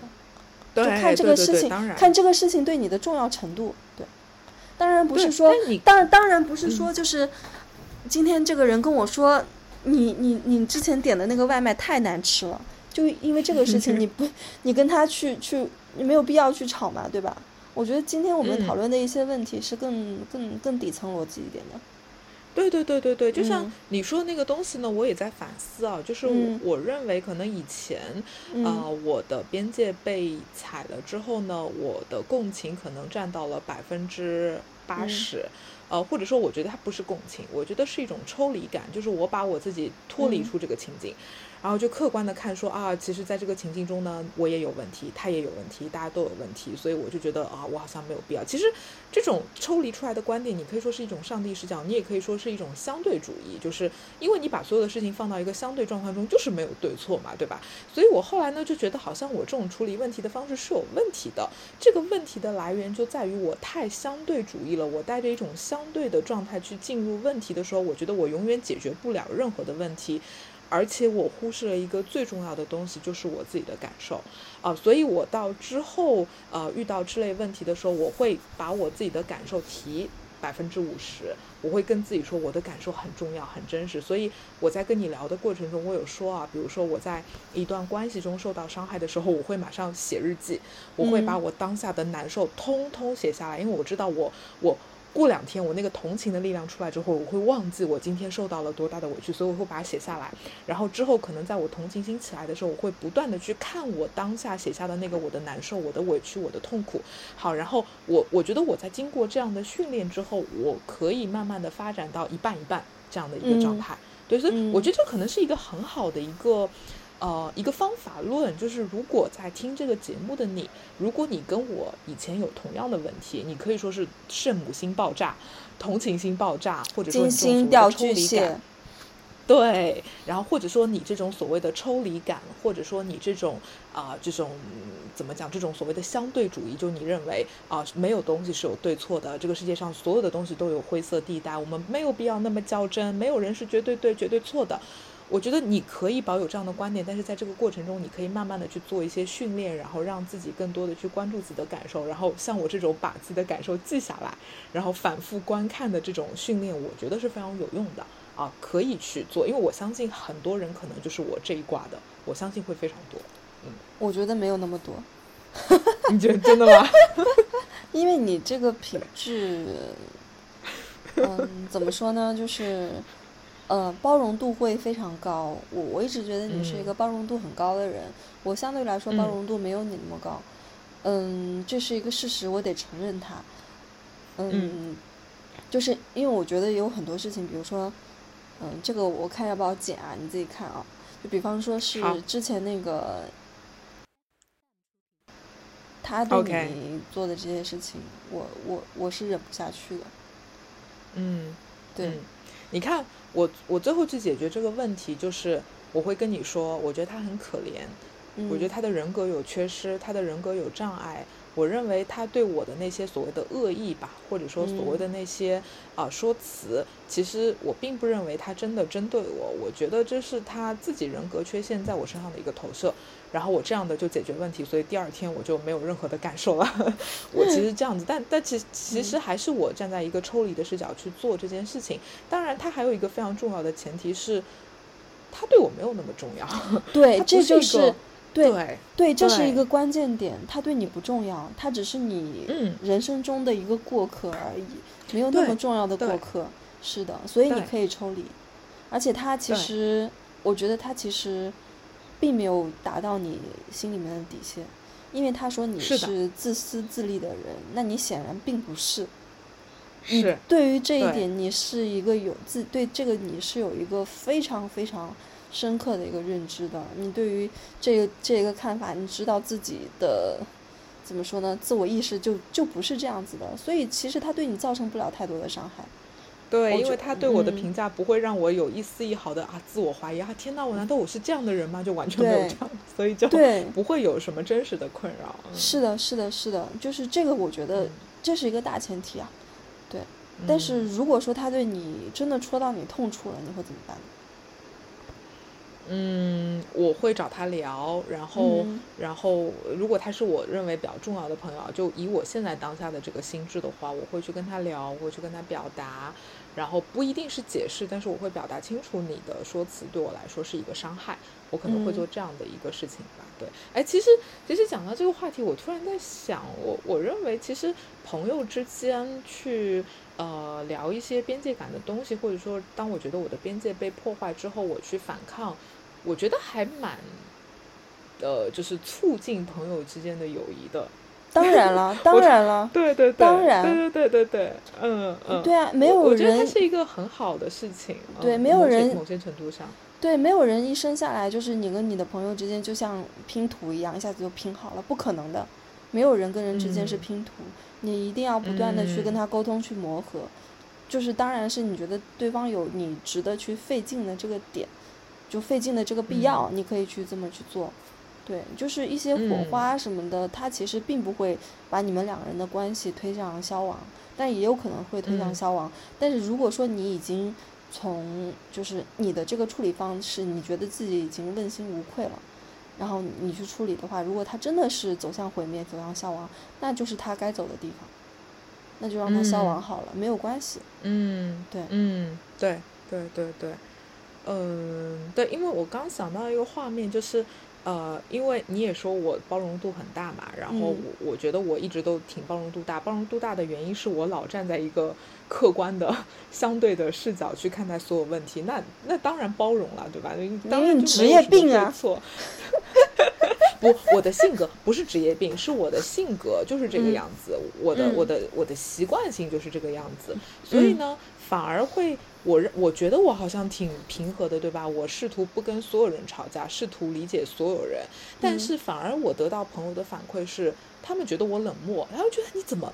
你你这个时候你应该生气啊，你咋就不生气呢？比如说我跟你分享过啊，我跟一个朋友出去旅行，嗯然后当时就是啊、呃我们办入住之后呢，就是这个身份证我朋友收着，但他一直认为身份证在我这儿。我当时很坚定身份证在他那儿，但是他就跟我说：“贝拉，你要去啊、翻箱倒柜，你要回房间找。”我全部都照办了，我不嗯想跟他吵架，我就全部都照办了。然后找了半天，我就跟他说：“哎，你看我都找过了，还是找不到哎，要不要你在你的包里找一下？”他说：“哦，好，那我在包里找一下。”然后他在他的包里找到了，找到嗯之后呢，我们就正常的上路了嘛。然后我就当什么事儿都没发生，但其实嗯我为这个事情可能跑前跑后了很多次。然后我的朋友就不禁问我说：“贝拉，你不生气吗？”他说：“如果是我的话，我肯定会很生气。”我说：“我不生气啊。”我说：“有啥可生气的？我就嗯不就找一下身份证嘛。”然后嗯我突然就意识到，就是他就跟我说：“他说你这个样子让我觉得很害怕。”嗯。呃，然后我我现在能够去理解这个情境了哈，就是他认为可能呃作为朋友，他对我的这些指使，或者说他认为你要去找，你要到这边找，你要到那边找，已经侵犯了我的边界，但是我居然没有感觉，我居嗯然觉得这个东西不在乎，所以他反而会觉得你是没有把我当朋友，还是说你这人怎么那么冷漠？你你完全不在乎嘛？你是把我当一个陌生人啊？所以呃，我突然就是在你的我们聊这个话题的过程中，我脑中蹦出了很多这样的画面。有的时候嗯你太过于没有边界感，反而会让你跟朋友之间的这个关系会变得非常的疏离，它反而是一件特别不好的事情啊。然后，所以我就。刚抛出了这个问题嘛，是不是我们多去聊一些边界的东西，或者说你表现出你的边界被侵犯之后，反而其实可以让朋友之间的关系更有温度，这反而是一件好事。所以，其实有些时候你并不要去害怕你表现出你的边界之后会破坏这个友情，有的时候它反而是一个好的东西，只要你使用的方式是正确的，只要你的这个这个发心是善意的，它其实是很有可能是一个助力。我觉得是这样子的，就是你当时真的觉得这个事情不重要吗？真的，那就对了呀，你不重要就不重要呗，你为什么要以他的标准来要求自己呢？嗯，因为我到后面，因因为他给我的反应让我觉得我是不是表现的太冷漠了，呃，就这种感觉吧。然后，但是，哎呀，这个这个问题又很难讲了。我觉得这可能你再往下剖的话，我觉得可能又是一种共情能力在作祟了。因为我觉嗯得我再往后走的话，我觉得我有一种表演性质，我有一种为了我跟你说表演而表你不是现出自己有边界感。你你不是表演，你知道吗？你你你你真的是共情能力过高，那个时候就是你你不想让对方因为他的过失而感觉不快不高兴。嗯嗯嗯，有有有，对吗？就是没有嗯。必要嘛，大家好好的出去玩，他让你找一下就找一下吧，你因为因为你这个旅行还是要继续嘛，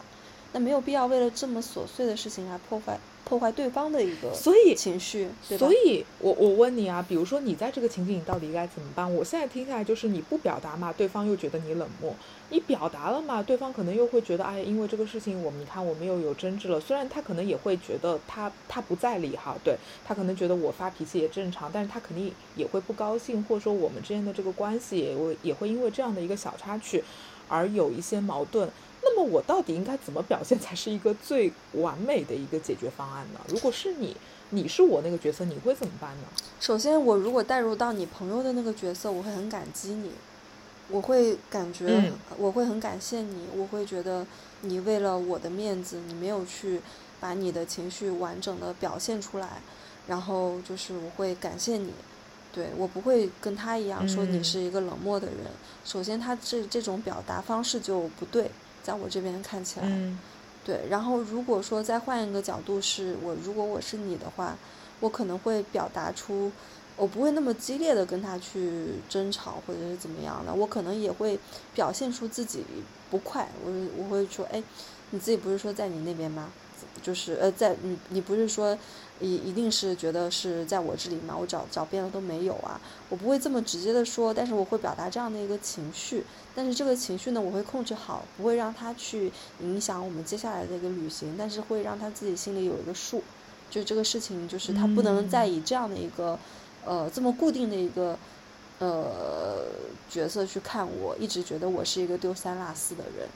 对，嗯。嗯啊，你这么说，我觉得是。就如果我再回嗯。到当下的情境，我的确认为是，呃，我不想伤害他的情绪，因为我的确嗯我也没有很介意，然后我又很不想让他因此而有内疚感，所以我选择以一种非常轻松的方式、无所谓的方式去处理这个事情。呃，对啊，嗯。对啊，我觉得是个正常人都会觉得你是在保护他的情绪啊，我不知道他为什么会说你冷漠，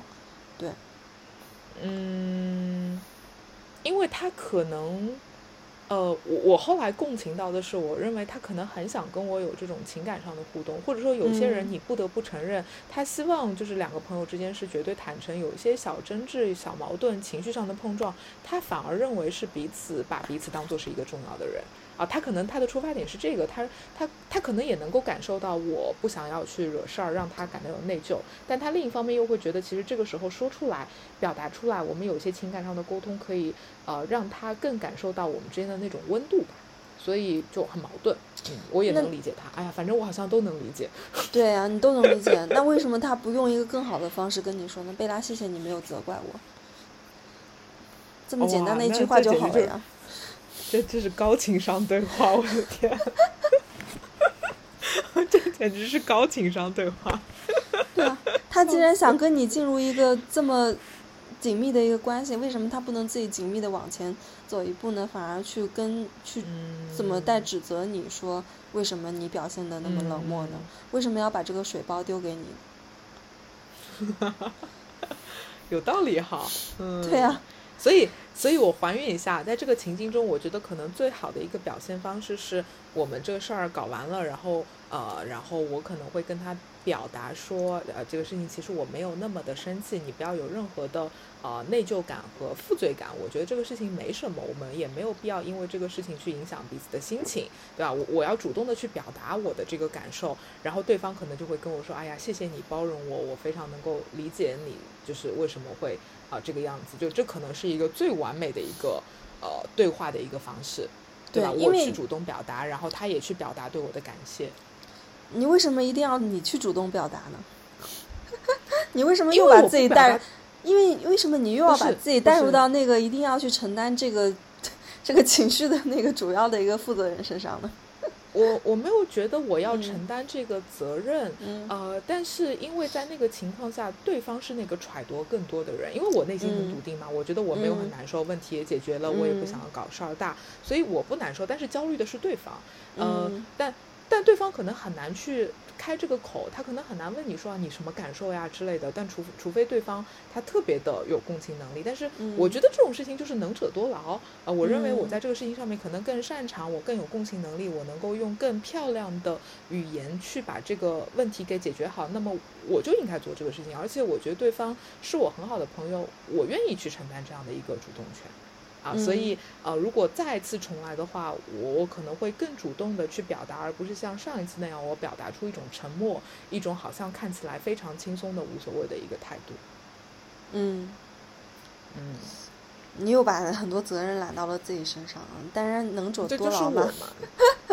这这这就是我嘛，我嗯我觉得我我我我再怎么去考虑我自己的感受，我觉得我始终没有办法剥离掉我的这种共情能力和这种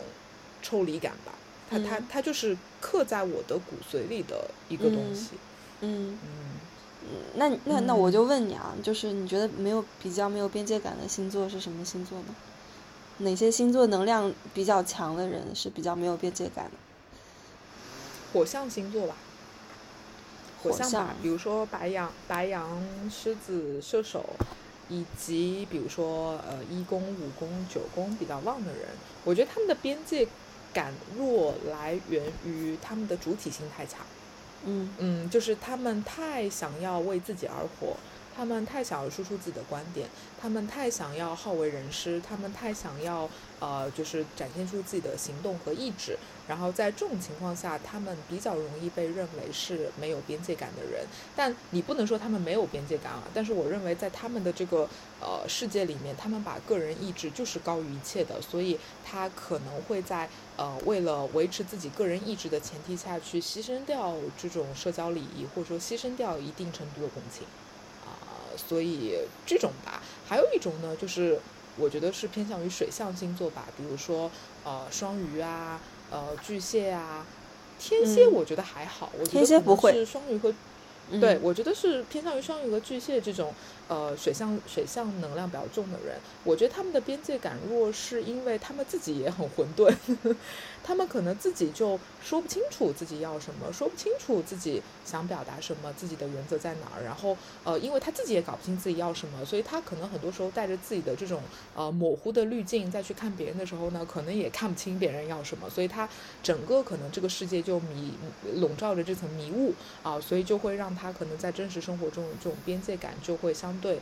比较弱一点。我觉得这种火象和水象都会有弱的地方，但是他们的出发点是不同的。然后呢，我觉得像土象和风象的边界感会更强。呃，风象的边界感强，比如说双子、水瓶，呃，或者说是天秤座，他们的强就在于，我觉得他们的脑子转得比较快。嗯因为风向的能量，你会让你觉得这个人很敏捷、很聪明，或者是有这种小聪明吧，所以他们能够用一些更漂亮的语言、更漂亮的这个逻辑转得很快，用这些方式去化解很多关系中的一些就是微妙的时刻，所以会让你觉得他很聪明。他哪怕前一秒踩了边界，但他很快的就意识到，哦，不对，我踩你边界了，我要马上去用一些别的方式去圆回来，而且他可能会顺着一些台阶走下去。我觉得风向的这种能量来自于这个，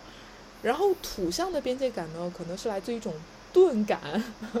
因为土象能量重的人本身就有一种自我压制的感觉，比如说他会自我反思比较多，然后他会对自己有比较高的要求，他会比较遵守规则，所以在这种呃遵守规则的前提下呢，他其实会认为啊、如果我遵守规则，那我当然也要遵守你的规则，就像我们在聊处女座一样，处女座的人对自己很有要求，他可能对别人也很有要求，就这是一种双向都发生的一种高标准，所以我觉得土象能量重的人，或者说星图里面，比如说二宫啊，呃，这个六宫啊、十宫重的人，他其实也不太会做出那些特别踩边界的事情。好，这是我我的一些感受哈。嗯，你觉得哪哪哪些星座的表现形式，呃，哪些星座能量强的人表现形式的那种没有边界感，就是你前面说的那种火象，还有水象，会让你更加嗯无法忍受？嗯，如果是我的话，我认为是水象，当然了，是双鱼当然是的那种当然是水象了，真的。对对、嗯对，嗯，会让我觉得就是这都没法聊，你知道吧？就如果你就是有很强的个人意志，我还能站在理性层面去跟你辩论一下。但如果你本身一切都是模糊的，让我觉得无从下手，乱拳打在棉花上，我会很崩溃，非常崩溃。就是我我跟你的想法是一样的，因为我觉得水象能量强的人，他们的边界感就是没有边界感，你懂吗？啊，是的，就是没有边界嗯有边界感就他就他就不不成为他自己了。对火象的话，我觉得还好，因为他至少是有自己的边界的，因为他的边界就是他自己，嗯对吗？嗯，对，然后水象强。对水象的没有边界感，是因为他们在他们眼里就是没有边界感，就是嗯，嗯，怎么说呢？他们自己也过得稀里糊涂的，他们没有标准，而且他们会试图用他们的那种混沌的能量，那个黑洞，去套住你。嗯，对，或者说他们有标准，但他们的标准是他们的感觉，对，是他们的感觉和这种意识是他们的一个标准，然后这个东西就更加说不清道不明了。嗯，反正就是，哎，怎么说呢？就说来说去，说到最后，就关于边界感都绕糊涂了。我不知道听众们听明白没有？整个一个大案例拿出来，就是翻来覆去的细细的去剖析，然后那个贝拉作为法官去判、判断，法官最终还是判定我这边是赢的。对我，我觉得你的这种表表达，你的愤怒、你的不满，然后你认为你的边界被损害了，我认为全部合理，啪，合理。判判多少年吧？你说？呃，不是，哎，我跟你讲，我今天录跟你录这个节目的时候，我真的有一种自己是律师的感觉，你知道吗？因为我一直在嗯反问你、啊，你认为这个东西怎么怎么样？你认为这个东西怎么怎么样？啊，我觉得这个感觉特别的开心。嗯，那你有没有觉得我作为一个辩方律师，就是自辩嘛？我现在是自辩嘛？我自辩的还是比较对，恰当的，对吗？哎，对，我觉得你自辩的非常合理，就是你有你有充足的论证去证明你自己的一个观点，我觉得很棒。哎呀，太有意思了。是不是？就一场吵架，一一场一场不和，可以录成一期节目，而且这期节目我相信会嗯给很多的听众带来一些，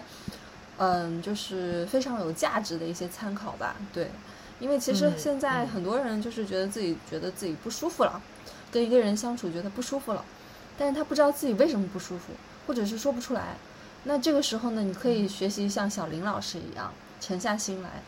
想一想，找一个自己信任的朋友讨论讨论，到底哪里不舒服了？就是从自己的角度，因为你自己的角度，当然你自己的角度是非常重要的，但是第三方的角度也挺重要的。对，非常幸运，是，当时有第三方，也就是目击证人贝拉，他既作为目击证人，又作为法官，然后对这场，对对这这场那个纷争进行了一个非常客观的一个评论以及判断。嗯，是的，是的，我完美的完成了我的任务和角色，然后还激情的参与了这一场讨论。哎，你那你现在现在看下来，因为我一开始的时候想跟你录这期节目，然后我一开始上来就是在录节目之前，我就问你嘛，我就问你，你有没有边界感被侵犯的案例？你现在觉得自己还是没有吗？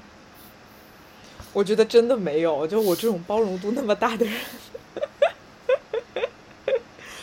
哪哪怕是之前那个烧麦哥那个也不算是吗？我你非要说嘛，我觉得有那么一点儿，但我觉得可能跟你这个事件比起来，如果我们以以你的这个方式去定义的话，我觉得也不算。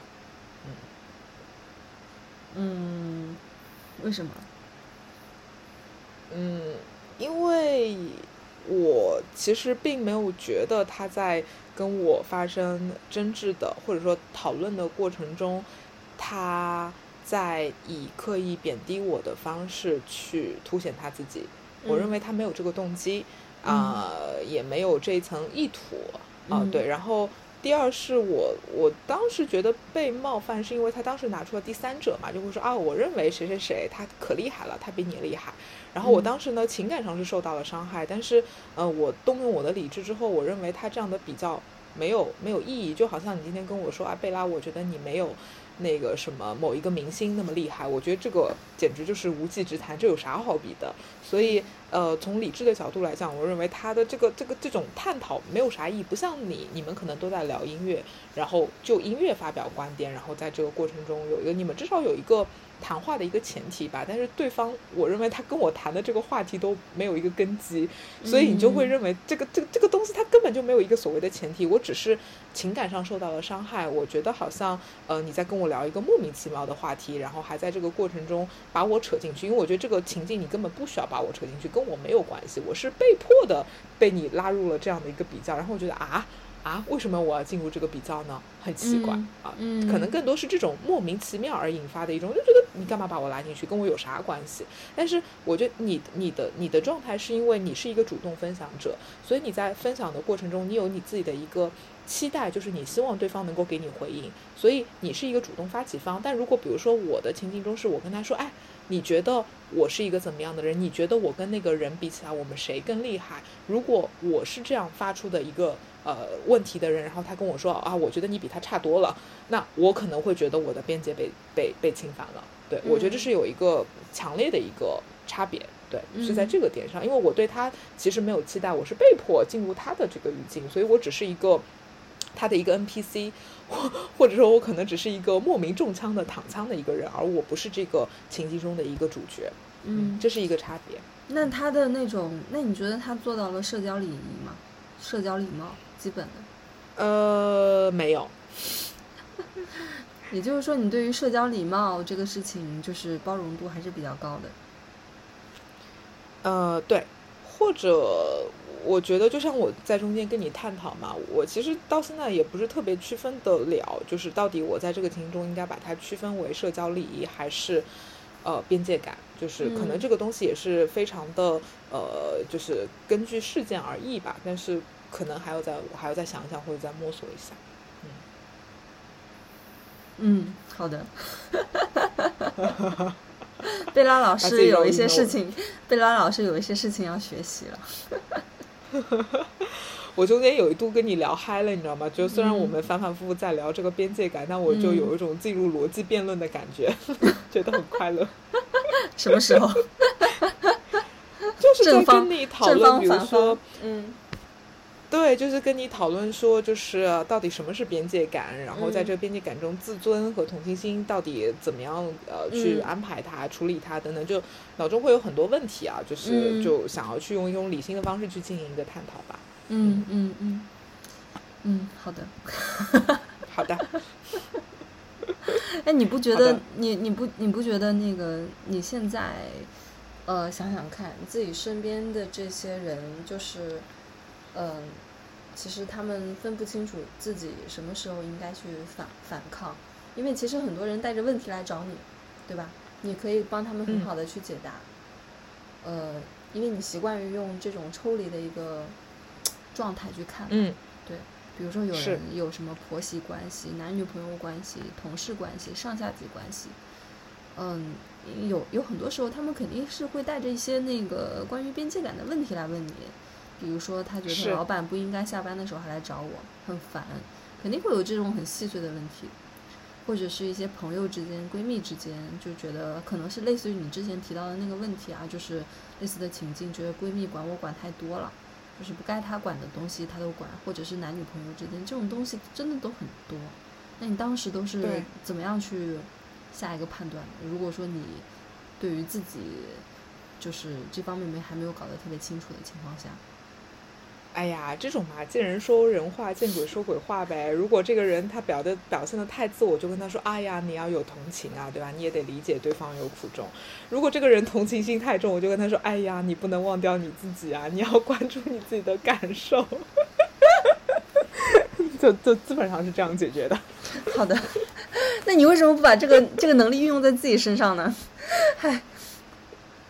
嗯，我用了呀。你看，我现在有跟之前比起来，我纠正很多呀。我有，我有更关注自己的感受啊。我把我自己的感受可能提到了至少百分之五十吧，这样的一个比例。对，我我以前可能真的就是把自己的感受放很低。我也不知道真实的我有没有受到情感的伤害，有可能潜意识里的感受受到伤害，但是我没有意识到，但我真的没有觉得很痛苦。我就觉得、嗯哦，我反正都能理解你，或者反过来讲，当你真正理解对方的时候，他也是一种释怀。你愿意去理解对方这个个体，他为什么会做出这样的行为，你其实反过来马上就觉得自己没有那么生气了。所以我有些时候去做这样的一个换位思考，绝对不是我我人好啊，而是因为我想要迅速的让自己从情绪、愤怒和这种纠缠中脱身出来，而脱身出来最好的方式就就是用理性去把这个东西给搞明白，然后用这种共情去让自己脱离出愤怒的一个情绪。对，因为我很讨厌自己掉在情绪里面，这个状态让我觉得很难受。我喜欢自己平静的、没有感受的，啊、很很无欲无求的状态。我喜欢这种感觉，所以我会动用一切方式让自己快速进入这种我喜欢的一个状态啊，这也是嗯我自救的一个方式吧。嗯嗯嗯，那么在这边我可能要问一个比较冒犯的一个问题，那你觉得你这种方式会不会是一种，呃，打引号的自私的一个行为，或者是说比较自我的行为？会啊，是啊，嗯就是我我自救嘛，我救我自己嘛。嗯，对，就是你其实并不想管那个人怎么样，你在你这边已经把这个事情已经解决了，对吗？对呀、所以你嗯能说我的这个解决方式不是一种高自尊的体现吗？是的，我我我一直想说你真的是一种 非常高自尊的体现，极致了。我跟你讲，到最后你会发现，我这种极端的共情下，它其实就是一种极端的高自尊的一种侧面的反应，而嗯且这种行为方式其实到最后都挺好的，对方也觉得，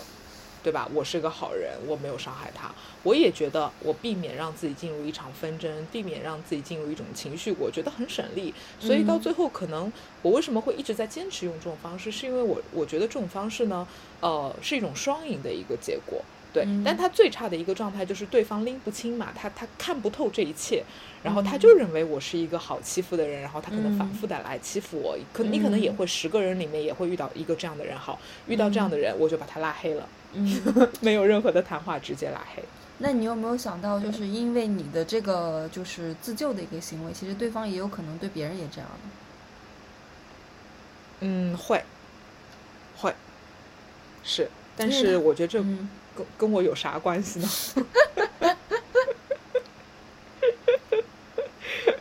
对吧？就是特别是如果朋友之间的话，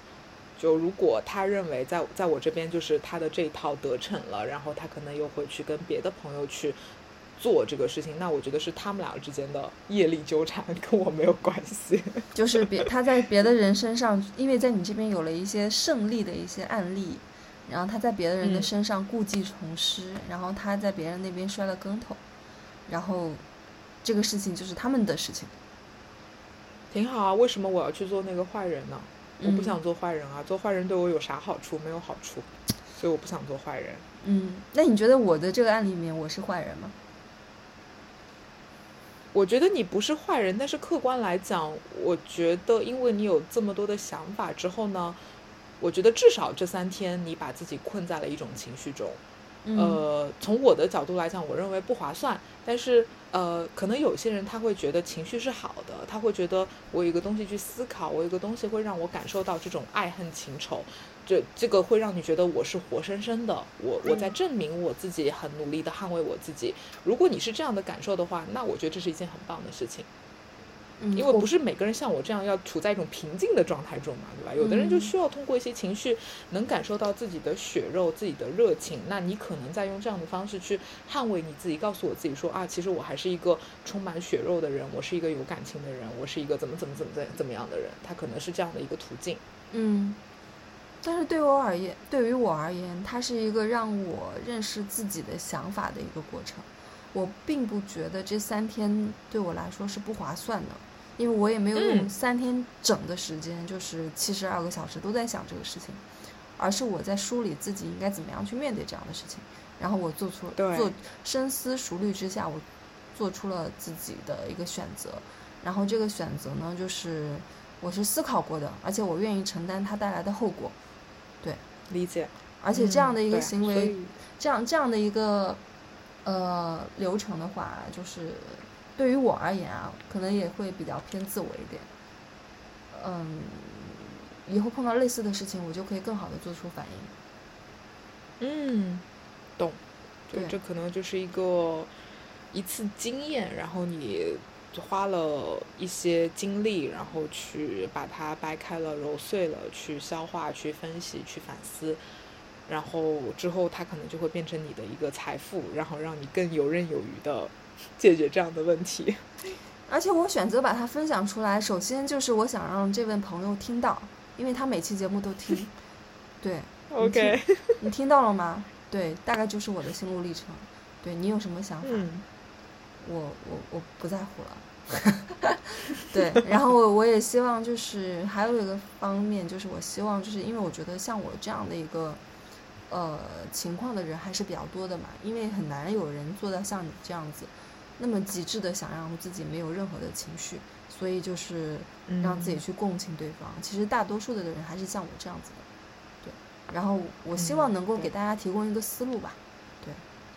嗯，因为你那个你那个方式，其实我觉得正常人做不到，说实话。对，就是可能他代表一小部分人吧。嗯，对，嗯，很小大部分人的那很小的一种部分人，对可能对，可能大部分人的那种包容，可能还是有一种呃利他的倾向，或者说是呃为了就是不破坏关系。但是像我这种就是包容是为了自救，可能这种思路都会比较少一点。你这个思路太清奇了，你知道吗？你说出来都没人信。真的要听完一定会有人这是是是，就可能要真正真真正正的听完这一整期，就是现在已经录到现在已经一个小时四十分钟的人，才能真的感受到你的那个呃嗯，初衷发心是什么样的。对嗯对对，嗯，是的。好，好，那我们这期节目也就差不多了，其实聊的也非常明白了。然后那个喜欢我们的节目，嗯请上苹果 Podcast 给我们点五星好评。打五星好评。然后呢，就是如果真的这期节目对你有所启发呢，请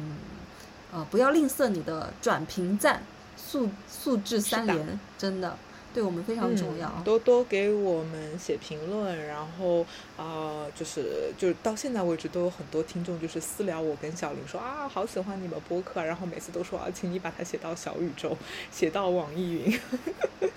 对，对，就是就是直接就是在评论里面分享，然后给大家，然后对我们来说是最大的支持，因为我觉得我们的节目做的真的很好，而且都是非嗯常真心实意的，呃，我觉得比市面上百分之九十五以上的播客都好，这个我觉得就是呃。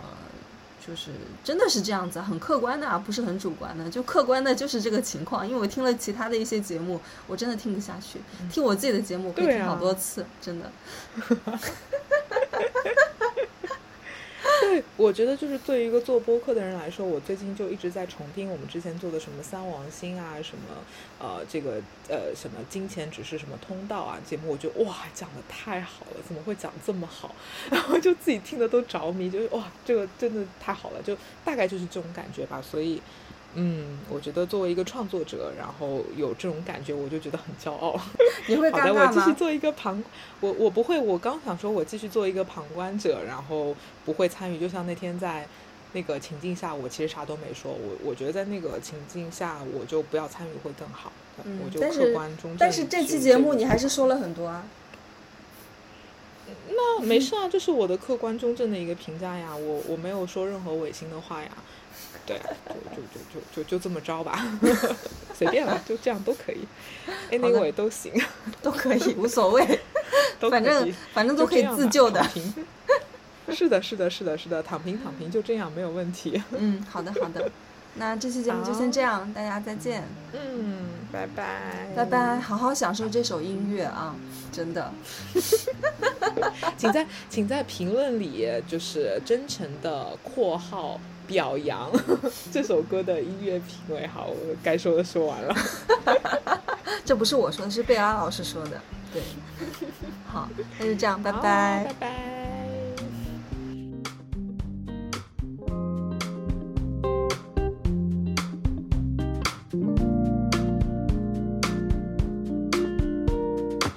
Oh,